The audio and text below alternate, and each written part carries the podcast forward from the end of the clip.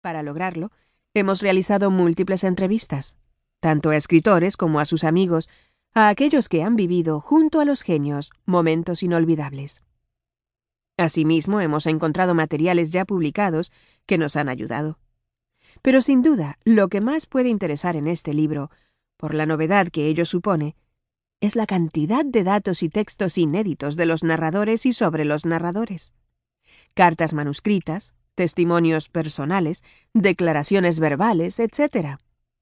Un universo que nos hará entrar, con más pasión y conocimiento, en sus obras, para que seamos menos ignorantes y mejores lectores. El que sabe lo que es necesario no tiene que saber otras cosas que ignora. Y al que sabe, en más de una ocasión, la vida o la literatura, se le brinda en cueros y le regala un sueño tan escurridizo que hay que andarlo de puntillas por no romper el hechizo. Y es que, disfrutando las obras literarias, conociendo los pliegues de su realización, nunca nos despertaremos sin saber qué pasa, chupando un palo, sentado sobre una calabaza. 1. El sur también existe.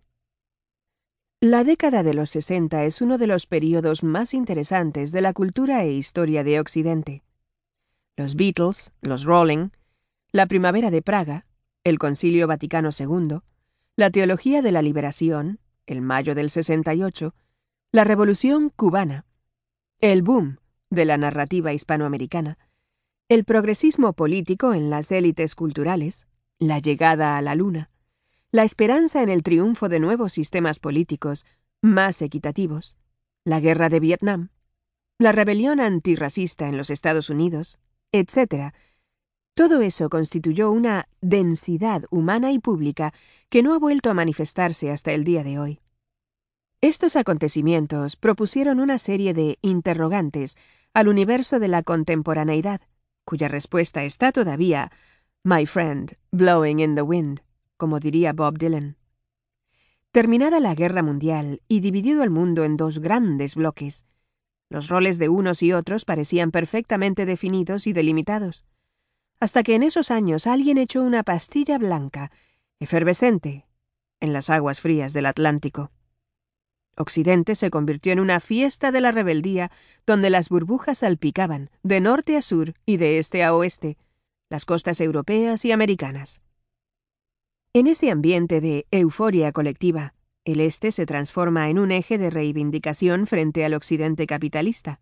Pero también el Sur, secularmente pobre y desplazado, sale de su invisibilidad. Mario Benedetti escribe un poema, El Sur también existe, que describe esas inquietudes.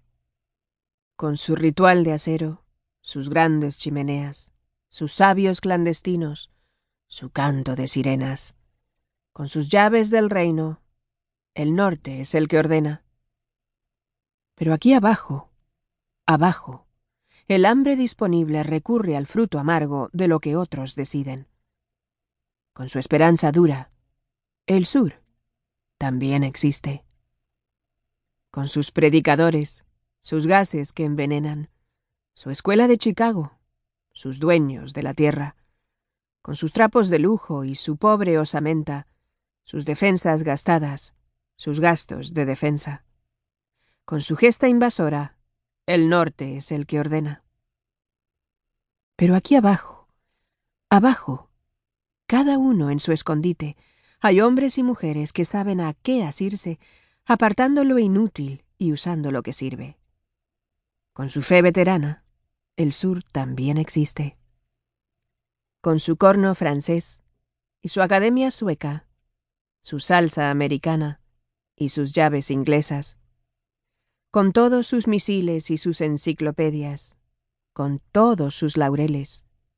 El norte es el que ordena. Pero aquí abajo, abajo, cerca de las raíces, es donde la memoria ningún recuerdo omite, y hay quienes se desmueren, y hay quienes se desviven, y así entre todos logran lo que era un imposible, que todo el mundo sepa que el sur también existe.